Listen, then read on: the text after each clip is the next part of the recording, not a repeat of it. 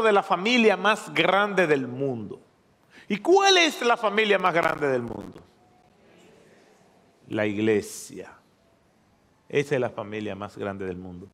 Y hemos visto las razones por las cuales es la familia más grande del mundo.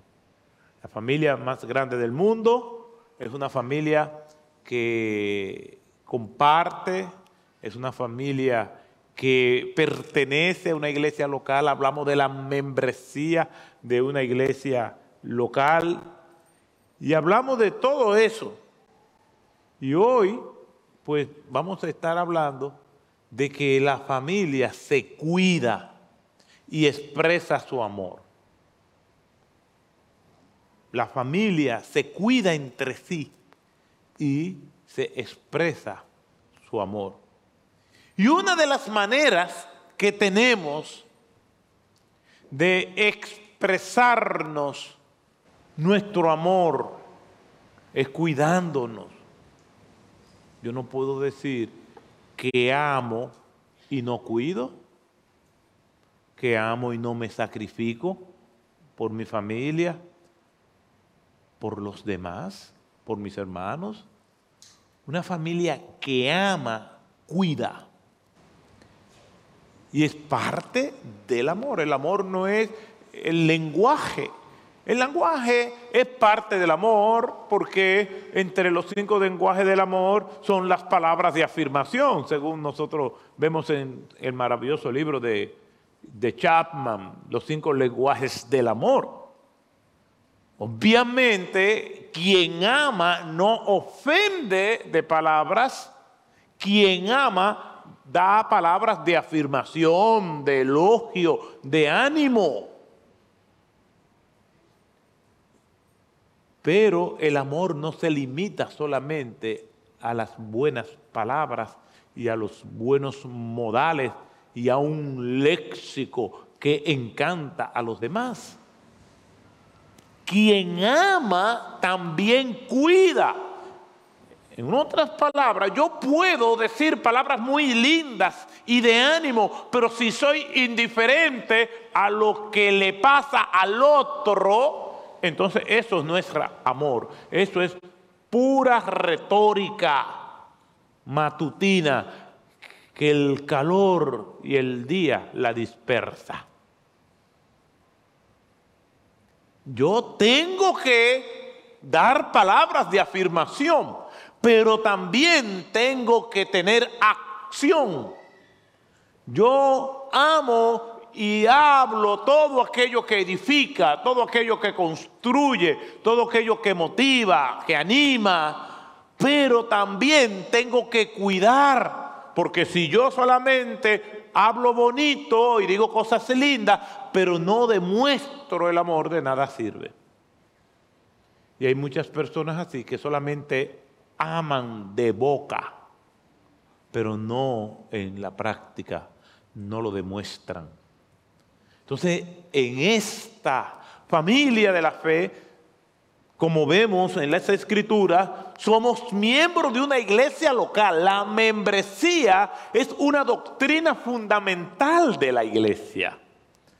Una persona no puede decir, no, yo voy a una iglesia local, pero yo no me hago miembro porque eso se lo inventaron los hombres. Es porque desconoce la escritura. Y ya hablamos de toda la carga doctrinal que tiene este concepto, normativo, innegociable dentro de lo que es el Nuevo Testamento aplicado a la iglesia.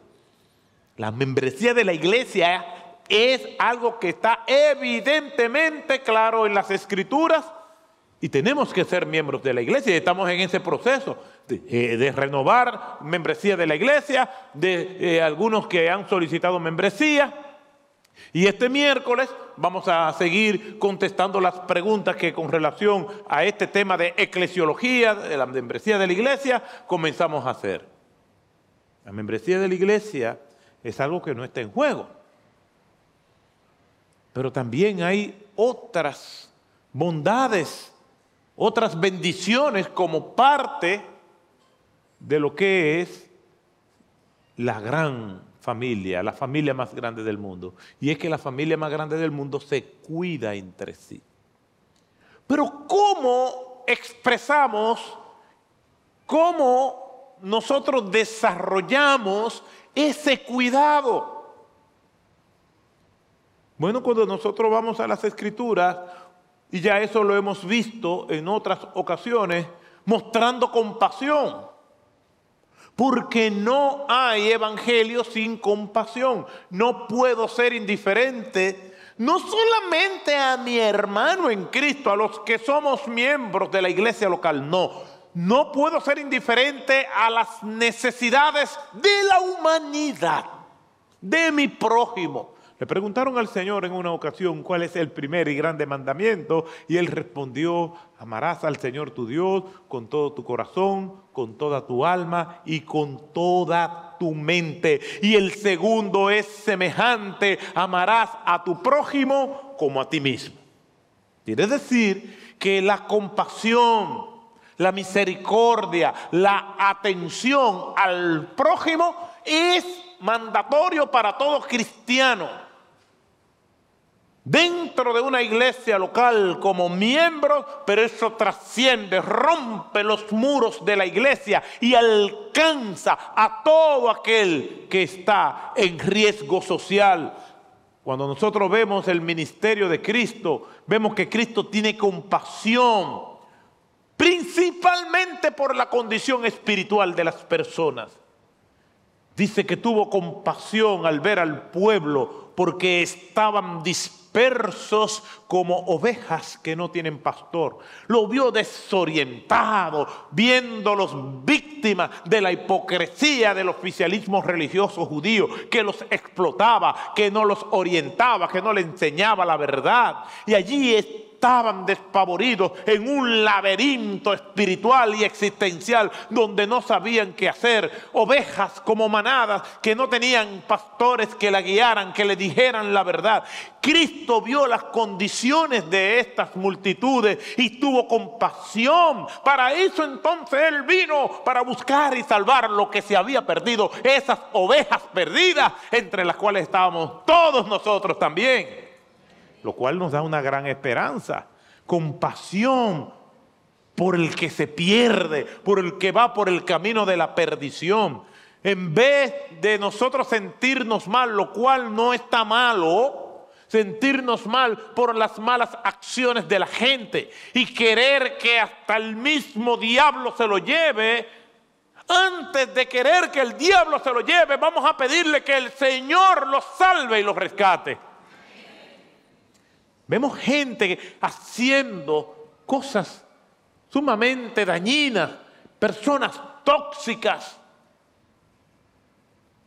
personas que hacen daño. Y a veces reaccionamos impulsivamente. ¡Wow! Mira esto, ojalá. No, antes de eso, roguemos por sus almas, porque esas personas actúan así porque no tienen a Dios en su corazón.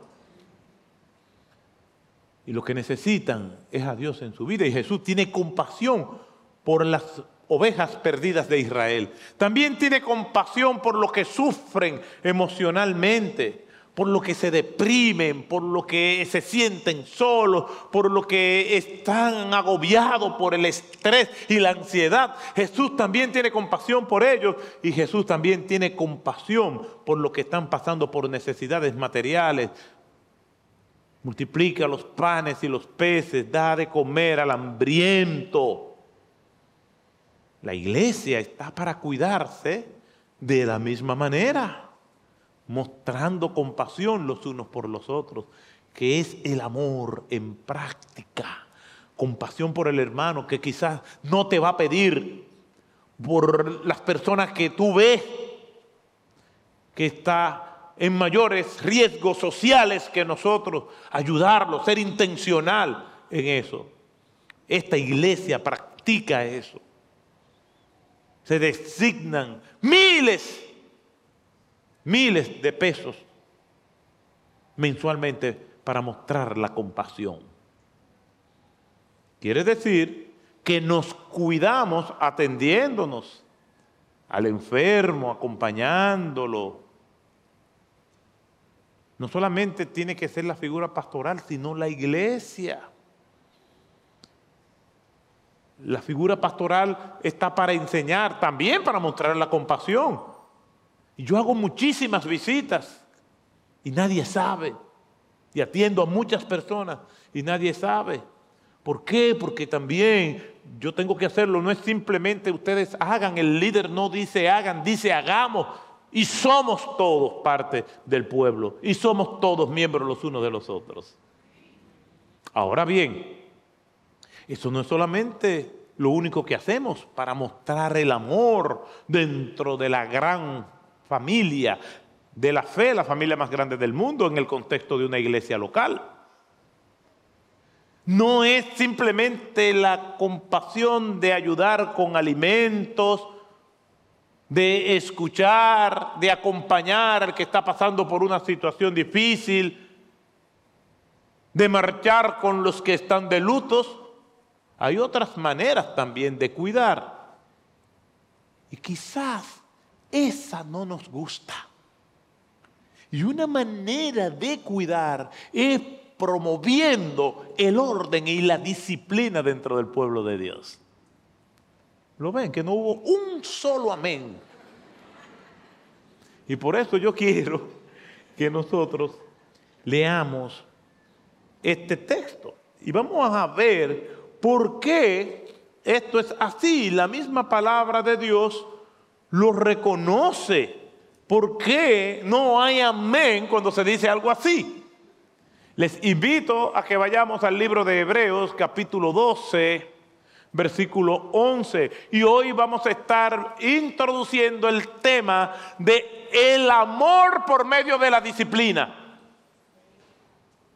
El amor y el cuidado que Dios tiene por nosotros por medio de la disciplina. Hebreos capítulo 12, versículo 11 dice de la siguiente manera, al presente ninguna disciplina parece ser causa de gozo, sino de tristeza. Sin embargo, a los que han sido ejercitados por medio de ella, les da después fruto apacible de justicia. Amén. Amén. No lo entendieron, pero yo se lo voy a explicar.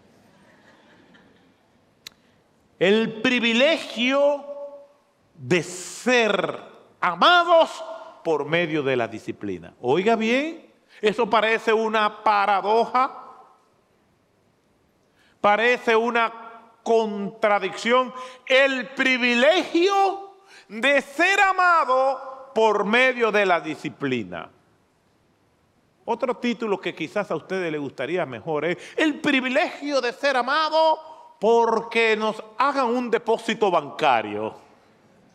El privilegio de ser amado porque me regalen un auto nuevo para Navidad. El privilegio de ser amado porque me paguen unas vacaciones por un crucero en el Mediterráneo. El privilegio de ser amado porque me paguen unas vacaciones en un spa en la isla Fiji. Pero el privilegio de ser amado por medio de la disciplina quizás no nos gusta mucho. Pero no me sorprende, ni tampoco le sorprende al Señor, porque es el mismo Señor que dice que al parecer, al principio, ninguna disciplina parece ser causa de gozo, de alegría. No nos agrada ni siquiera el tema disciplina. Y más en este mundo indómito, rebelde por naturaleza, que se cuadra y está predispuesto a reaccionar a todo lo que se llama autoridad, el tema disciplina no es muy popular.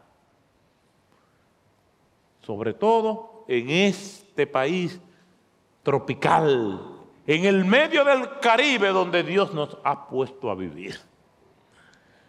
Somos insubordinados, indisciplinados por naturaleza, hasta tal punto que si estamos en una sala de hospital como yo he estado tantísimas veces y hay un cuadro una pintura, una señal de una enfermera haciendo, aquello parece una gallera.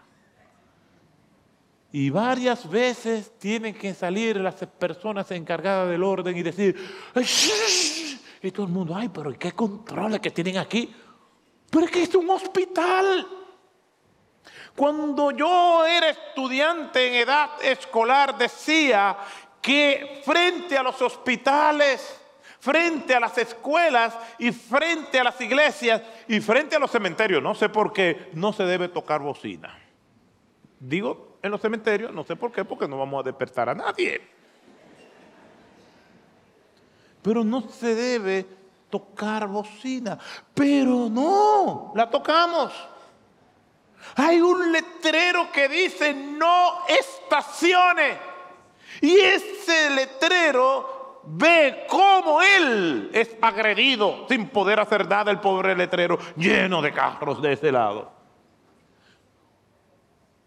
Peor aún, no tire basura y el letrero casi ya no se puede ver por la basura.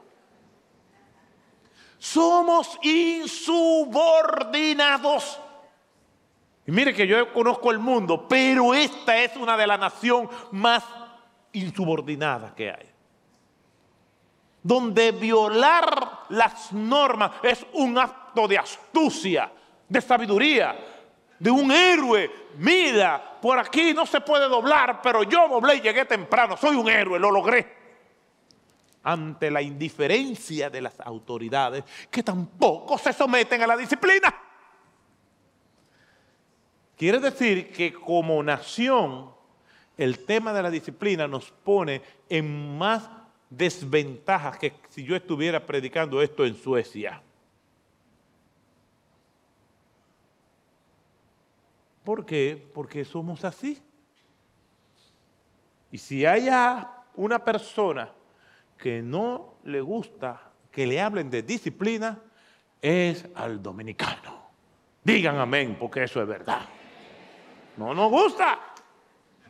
¿Y qué es lo que se cree este señor? Que cada rato viene a decirnos que nos callemos, que hagan una fila, que hagan el orden, que cumplen con lo establecido, con las normas. No.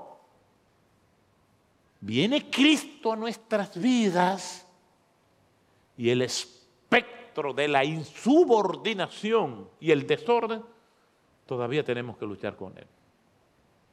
Eso no es verdad, pastor. Ajá, no es verdad. Pregúntenle a los hermanos que van a salir después que termine el culto. Hemos tenido que dar exhortaciones varias veces para que ceda. Ceder es un acto de piedad de educación, de amor, de cortesía. Y no podemos renunciar a eso porque nosotros somos la sal de la tierra. Y el que es cortés, aunque se encuentre con muchas personas de corteses, va a influenciar a alguien y poco a poco vamos a hacer un cambio. Porque somos la sal de la tierra. Poco a poco. Los discípulos no eran muchos, pero poco a poco comenzó a verse los resultados del orden. Y aprovecho la ocasión para decirle, no se le olvide la cortesía, el amor, el ceder. No trate de doblar donde no se debe doblar. No trate de luchar Ay, que me van a tomar de tonto. Es mejor que te tomen de tonto y no de agresor. ¿De qué lado usted quiere estar? ¿Del agresor o del tonto? No es tonto quien muestra el carácter de Cristo. Y la disciplina, como somos un colectivo, un conglomerado de personas, es algo que nos cuida a nosotros, aun cuando soy yo el que estoy siendo disciplinado. Aun cuando soy yo el que está faltando y hay que entonces aplicarme la disciplina eclesiástica, eso es un acto de amor a mí que soy el agresor.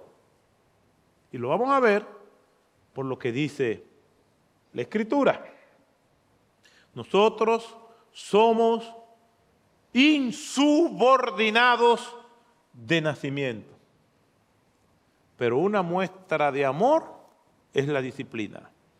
¿Qué debe hacer un padre con un hijo indisciplinado? A ver, hijos. si tú eres indisciplinado, ¿qué debe hacer tu padre?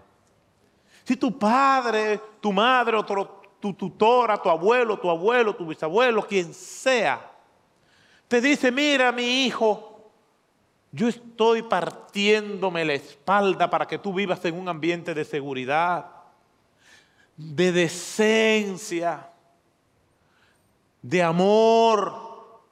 Y como pobre con mis limitaciones, me privo de muchas cosas para que tú tengas todo lo que tú necesitas para vivir con dignidad. Lo mínimo que tiene que hacer ese hijo es ser un buen estudiante ser un respetuoso de sus padres, tener sus habitaciones ordenadas, lo mínimo. Todos trabajamos, lo que pasa es que trabajamos y debemos trabajar de diferentes maneras. El trabajo de un joven que está bajo la autoridad de su padre es estudiar, es esforzarse por sacar buenas notas, es tener su habitación en orden, es hacer tareas del hogar, es ayudar a papá y a mamá. Eso es lo que es el trabajo de un joven soltero que está bajo la autoridad de su padre en su hogar. Pero aunque sean papá, digan ustedes amén. Porque ni siquiera los padres hacen eso. ¿Saben por qué los padres no dicen amén? Porque los primeros que no le modelan la, disciplina a los hijos son los padres.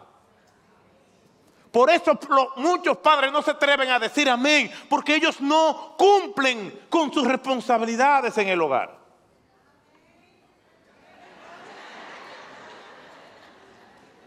Son los mismos padres, porque hoy en día es más común ver padres pródigos que hijos pródigos, porque son los padres los que abandonan el hogar, los que son irresponsables, los que no dan el ejemplo.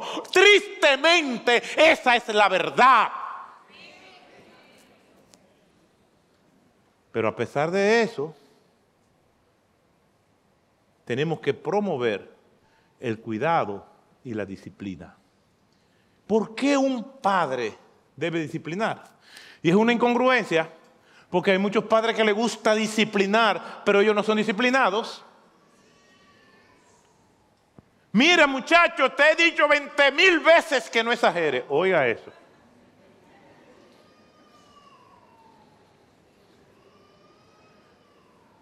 Mira un niño diciendo amén.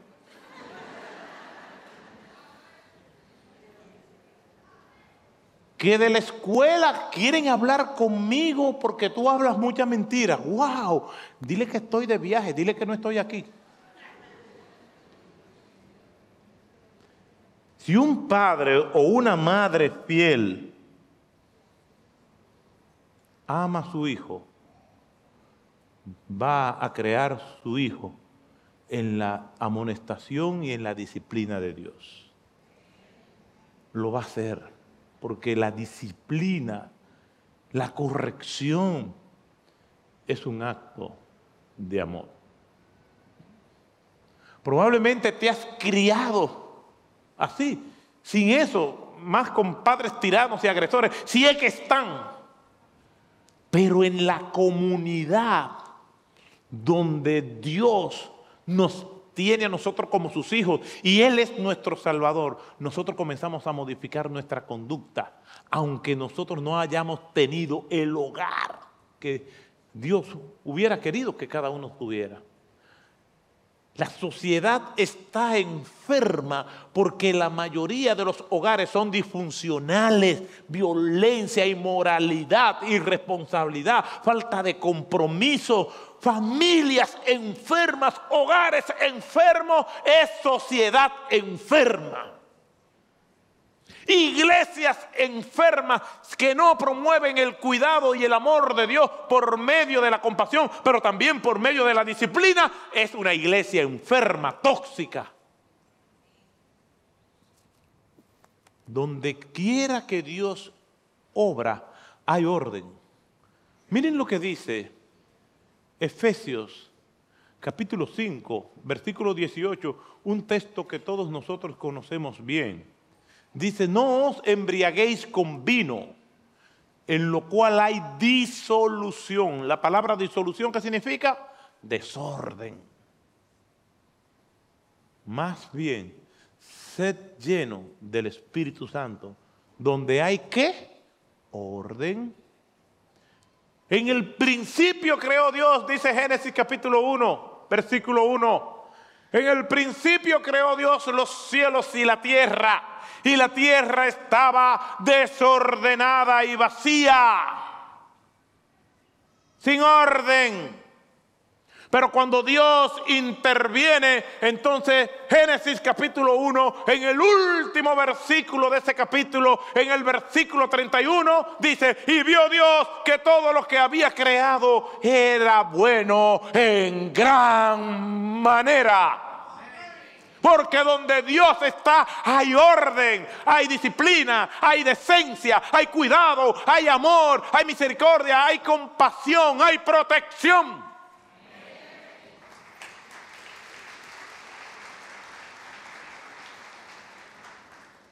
Entonces el buen padre tiene que guiar en disciplina. Lo que pasa es que nosotros confundimos disciplina con agresión disciplina con abuso. Y qué bueno que hay leyes que protegen de padres abusadores, pero aún así son limitadas. Es el abuso de la indiferencia, de la impiedad. Y hay gente que le guardan rencor a sus padres por eso, pero no te envenene el alma con eso. Dile a Dios, ayúdame de esta toxicidad que tengo. Porque aunque no tuve la dicha de un padre terrenal o de una madre terrenal buena, te tengo a ti, Dios. Y Dios sana toda herida. Dios cura todo trauma, toda iniquidad de los padres la cura Dios. Yo tuve un hogar, yo tuve un hogar de origen donde mi papá fue alcohólico.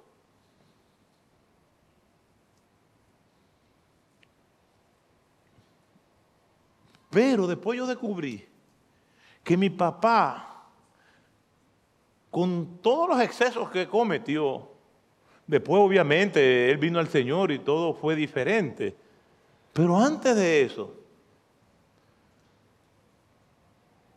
No era fácil. Mi papá era rudo, pero Dios guardó mi corazón. Y ni en ese momento me recuerdo yo que yo tuviera alguna situación de resentimiento hacia mi padre, porque él era amoroso a la vez. Era rudo y amoroso. Pero yo sé que hay padres que son rudos, tiranos, que la presencia de ellos en su casa viene a ser como una maldición. Y pueden ser mujeres también. Pero en vez de tener odio por tu papá o por tu mamá, dile a Dios que te quite eso y ora por tu papá o por tu mamá. Y si murió, ya suelta eso, porque te va a envenenar y de alguna manera u otra va a contaminar a otros también con tus traumas. Si alguno está en Cristo, nueva criatura es. Las cosas viejas pasaron. Todas son hechas nuevas en Cristo Jesús. Tiene que perdonar para que Dios te perdone. Padre, perdona nuestras deudas así como nosotros perdonamos a nuestros deudores. El apóstol Pablo dice en Filipenses capítulo 3, yo mismo no pretendo haberlo alcanzado ya, pero una cosa hago, olvidando ciertamente lo que queda atrás, olvidando. Hay aspectos de nuestro pasado que tenemos que olvidarnos. Así cuando le pedimos perdón al Señor, dice la Biblia en una imagen muy elocuente para ilustrarnos el alcance, la profundidad, la altura, la anchura del amor de Dios. Que Él toma nuestros pecados confesados, perdonados y lo tira en el fondo del mar. Entonces, si Dios ya hizo eso contigo, ¿Por qué en medio de la neblina y el frío y la oscuridad de la noche te monta en tu embarcación a querer pescar aquello que Dios ha hecho, allí? Y te sumerge en las aguas negras. Y allí comienza a buscar aquello que Dios se ya lo olvidó pero allí lo rescata y vuelve a vivir en la misma miseria. Y así te pasa todo el tiempo. No. Todo esto tiene que ver con la disciplina y cómo muchas personas reaccionan al tema de la disciplina por su pasado o por su presente. Si un padre es amoroso y el amor es la sombrilla que cubre todo, si es amoroso, es responsable, es respetuoso. No quiere decir que haya cometido excesos, pecados o errores. Yo lo he cometido con mi esposa, con mis hijos, con mi prójimo, de una manera reactiva, pero esa no es mi práctica. Y le he pedido perdón a Dios. Y mi lucha es por ser el esposo, el padre, el pastor, el amigo que Dios quiere que yo sea.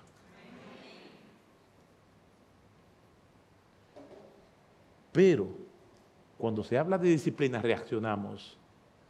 ¿Por qué? Porque venimos como portadores de traumas y inmediatamente rechazamos el tema. Si tú como creyente actuaste mal, eres miembro de una iglesia e hiciste algo que ofende a Dios y a los hombres, y eres llevado a un proceso disciplinario, eso es una muestra de amor por ti, una muestra de amor de Dios Padre por ti. La semana que viene vamos a estar viendo por qué hermanos reaccionan a la disciplina por malas experiencias vividas con el tema de la disciplina, porque en algunas congregaciones confunden disciplina esqueciástica con castigo y sentencia.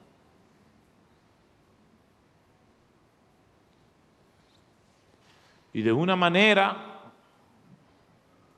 unipersonal, tiránica, un pastor dice, usted está en disciplina por tanto tiempo, bajo la íntima convicción de su ser, como si fuera un juez del sistema judicial de la República Dominicana. Y bajo su íntima convicción él da una sentencia. Usted es culpable y exponen a la vergüenza y a la destrucción a esa persona. No confundamos malas prácticas con el orden bíblico. Me recuerdo desde lo que dijo León Tolstoy. No juzguen a Dios por las malas acciones de sus hijos. Y nosotros tenemos esa tendencia.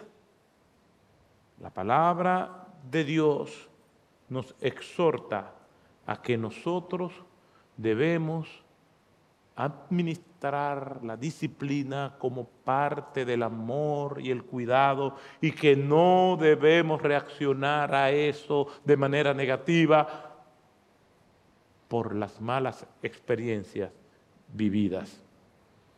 Cuando nosotros vamos a las escrituras nos encontramos con tres grandes grupos de transgresiones o pecados contra Dios y su pueblo. Pecados morales, como lo vemos que lo cometieron Ananías y Zafira en Hechos capítulo 5. Orgullo, egoísmo, envidia, lujuria, codicia, etcétera, etcétera.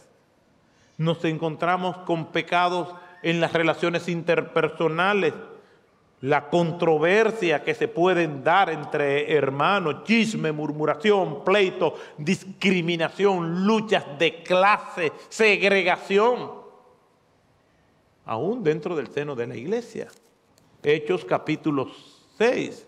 Hubo murmuración de parte de los griegos contra los hebreos porque las viudas de estos eran desatendidas en la distribución diaria de alimentos. Y también nos encontramos con pecados doctrinales.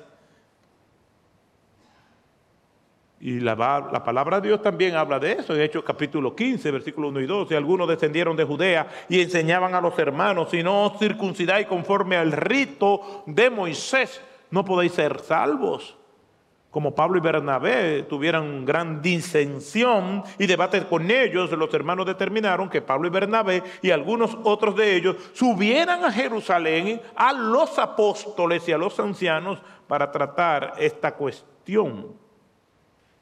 Mal uso de la palabra de Dios, herejías, apostasías, abusos y atropellos a la iglesia en el nombre de Dios. Y eso lo hemos visto muchas veces. ¿Qué hacer cuando estos pecados son cometidos y conocidos? Y digo las dos cosas porque hay pecados que se quedan en la esfera privada. Y si se quedan en la esfera privada y no tienen una repercusión pública, entonces tenemos que confesarlos públicamente, buscar ayuda, porque a veces tenemos situaciones que no podemos con ellas, ciertas adicciones, eh, resentimientos en el corazón. Entonces tenemos que hablar, envidia, orgullo. Tenemos que hablar para que oren por nosotros, para que nos ayuden. Pero cuando estos pecados rompen los límites de lo privado y se trasciende a lo público, entonces tienen que ser confrontados públicamente. La Biblia enseña en Mateo, capítulo 18, un texto que nosotros conocemos bien porque ya hemos hablado de él. Y en Mateo capítulo 18, el Señor está presentando un caso de una aparente situación pecaminosa entre dos hermanos. Y miren lo que dice este pasaje. Y si tu hermano peca, Mateo 18, versículo 15, peca, ve y repréndelo a solas. Si te escucha, ha ganado a tu hermano. Es decir, si tengo una situación, una desavenencia, un desacuerdo, una incomodidad, entre un hermano conmigo, yo tengo que tomar la iniciativa de decirle, mira, eh, a mí no me gustó eso. O yo estoy viendo esta práctica en ti, eso es peligroso, no hagas eso. el texto dice, si te escucha, ha ganado a tu hermano. Es decir, si él se arrepiente, si ha sido capaz de oír, de recibir la noticia, de prestar atención, todos esos son términos, entonces has ganado a tu hermano. Pero si no te escucha, Ay, a mí no me venga a hablar de eso, dice mucha gente.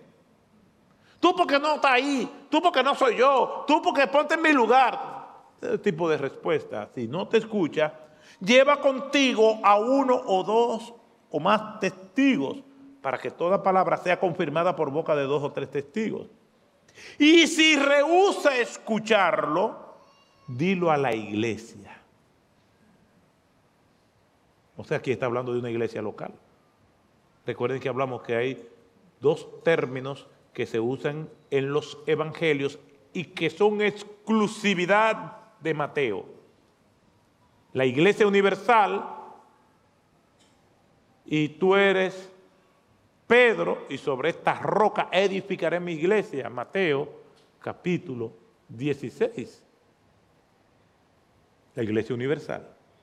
Pero aquí ya no está diciendo díselo a la iglesia de todo el mundo, sino díselo a la iglesia. O sea, lleva el tema a la iglesia.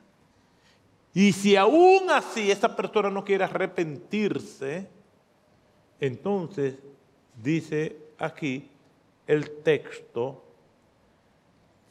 tenlo por gentil, es decir, como una persona que no es hebreo, está hablando en el contexto hebreo, o por un pecador como eran considerados los recaudadores de impuestos, los pobres. Quiere decir que hay sus procedimientos y es parte del cuidado. Simplemente quiero terminar diciendo lo que dice la Biblia, que Dios al Hijo que ama, ¿qué termina diciendo? Disciplina. Mírenlo aquí, Hebreos 12, versículo 4. Porque todavía en vuestra lucha con el pecado no habéis resistido hasta el punto de derramar sangre. O sea, no hay ver y resistido. Eh, eh, tú estás luchando contra el pecado, pero el pecado te vence. Además, habéis olvidado la exhortación que como hijos se os dirige. Hijo mío, no tengan poco la disciplina del Señor. No tengan poco la disciplina del Señor. Ni te desanimes al ser reprendido por Él. Es lo que pasó con Caín, cuando el Señor dice, no, tu ofrenda no fue aceptada, tú improvisaste, no te preparaste, pero Abel se esmeró, dio la primicia, dio lo mejor. Entonces, ¿por qué se demuda tu rostro? Si tú haces lo bueno, no serás elogiado, pero si haces lo malo, serás reprendido. Entonces, ¿sabe cómo somos los seres humanos? Nosotros condenamos la impunidad que hay en los sistemas judiciales a veces, pero queremos impunidad para nosotros. Queremos hacer las cosas malas y no solamente queremos justificarlas, sino que tampoco queremos reconocerlas y que no se nos diga nada por ello. Desde el hogar hacemos eso. Mira, recoge eso, le decimos los padres a los hijos, se lo decimos de la forma más amorosa. Mi amor, mi hijo, mi hija linda, mi hijo lindo, de cristal, recoge esos zapatos. Y el hijo puede estar lo más feliz y una vez pone la cara. Pero ¿por qué tiene que poner cara? Pero eso no es exclusivo de los hijos, porque yo soy hijo todavía y todos somos hijos. Es que todos somos así mentimos, hacemos lo que es incorrecto, hacemos lo que está mal, dañamos a otras personas, engañamos, timamos y aún así cuando se nos confronta nos sentimos mal y queremos justificar y ripostamos acusando a otros. ¿Por qué tiene que ser así? Si estamos en un ambiente de amor, Metámonos eso en nuestro sistema límbico, en el hipocampo, donde eso no se va a olvidar jamás. La disciplina, el cuidado es parte del amor de Dios por nosotros. Le voy a poner este ejemplo y con esto termino. Usted ve el hijo de un familiar o de un vecino que es contumaz y rebelde. Y es un niño que no respeta a nadie. Que dice palabras soeces. Que tiene práctica sumamente dañina. Y uno dice, bueno, ese va a ser un delincuente. Pero no un delincuente cuando sea grande. No, mañana ya va a ser un delincuente. Porque ese niño ya... Entonces, uno ha estado en reuniones donde hay niños que son así y los padres se quedan. Y yo no sé si, a usted le pasa, pero cuando eso sucede, la correa mía comienza como nerviosa y como que se me quiere salir del pantalón. Y yo digo, tranquilo, que ese no es hijo tuyo. ¿Y por qué uno no corrige a un niño así? ¿Por qué uno no lo disciplina? ¿Por qué? Porque no es hijo de uno. Molesta, pero no es hijo de uno. a quien uno tiene que disciplinar es a su hijo. Y si tú has fallado, te has vuelto rebelde contra Dios y has pecado y encontraste un ambiente de gracia que te va a disciplinar, dale las gracias a Dios porque eres hijo de Dios. Si no fuera hijo de Dios, Dios te deja. Mire cómo dice el texto. Versículo 5. Ah, además habéis olvidado la exhortación que como hijo se os dirige, hijo mío, no tenga en poco la disciplina del Señor, ni te desanime a ser reprendido por Él, porque el Señor al que ama disciplina y azota a todo aquel que recibe por hijo. Es para vuestra corrección que sufrid. Dios os trata como a hijos, porque ¿quién o qué hijo hay quien su padre no discipline? Los padres responsables. Pero si estáis sin disciplina, de la cual todos han sido hechos partícipes, entonces sois hijos ilegítimos y no hijos verdaderos. Si eres hijo de Dios, y tus pecados no te han salido bien, entonces es posible que esa sea parte de la disciplina de Dios. Porque a una persona que de convertido a Cristo, usted ve que le va bien. En el Salmo 72 dice Asaf, ciertamente Dios es bueno para con Israel, para los limpios de corazón. En cuanto a mí, por poco se, deslizaron mis pies porque tuve envidia al ver la prosperidad de los impíos. Gente sin Dios, gente mala y que le va bien y llegan a viejo. Sí, porque si se murieran jóvenes, tú dices, ah, bueno, Dios le... no, llegan a viejo y tú lo ves. Que se han burlado de todo el mundo. Su peor castigo es su éxito. Su peor castigo es su impunidad. Pero si eres hijo de Dios, a la primera que hace, ¡pum!, te sale mal. Dios cuidando y protegiéndote para que no te acostumbres.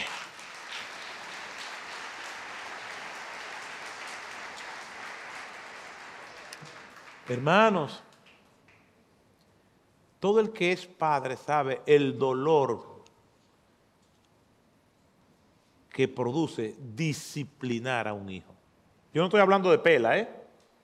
Yo no soy partidario de eso. Después hablaremos con más calma de eso. Pero la disciplina responsable, sostenida, cumpla sus promesas. Si usted le dijo, si no hace esto, no te voy a dar aquello. Si no lo hizo, cumpla su promesa, no se lo dé.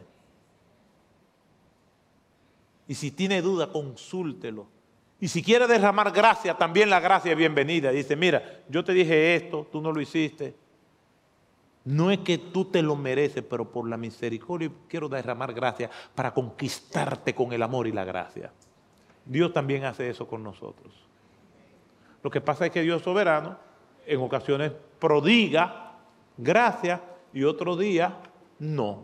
Y como yo no sé cuándo es una y cuándo es otra, mejor hay que andar derecho. Porque dice el apóstol Pablo, horrenda cosa es caer en manos del Dios vivo. Así que hermanos, demos gracias al Señor, porque como pueblo de Dios, Dios quiere que su pueblo sea auténtico y no un pueblo de hipócritas. Que lo que nosotros somos seamos así. Y el título que tenemos a la conferencia de matrimonio, imperfectos pero creciendo juntos, esa es la historia de todos nosotros. Imperfectos pero creciendo en el Señor. Hay esperanza en Cristo. Y si tú no conoces a Cristo, ven y dile, Señor, yo quiero ser tu hijo, recíbeme, perdóname mis pecados, me arrepiento. Para que pueda disfrutar del amor de Dios de su compasión, de su cuidado y de su disciplina. Porque hasta ahora tú has hecho lo que te da la gana. Pero Dios nos pone límites.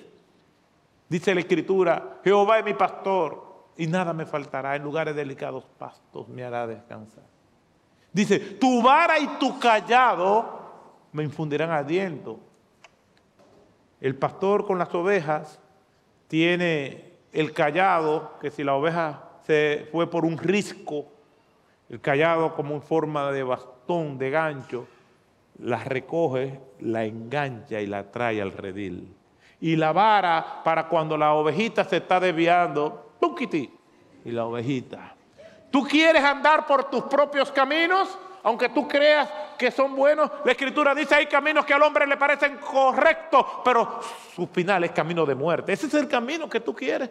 ¿O quieres el camino de la salvación? Aunque tengamos que recibir esas guianzas de la vara del Señor constantemente. Gloria a Dios. Después decimos, gracias Señor, aunque no entendamos.